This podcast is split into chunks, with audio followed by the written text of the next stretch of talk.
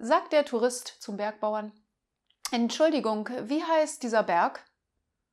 Welchen Morns denn? Ah, besten Dank.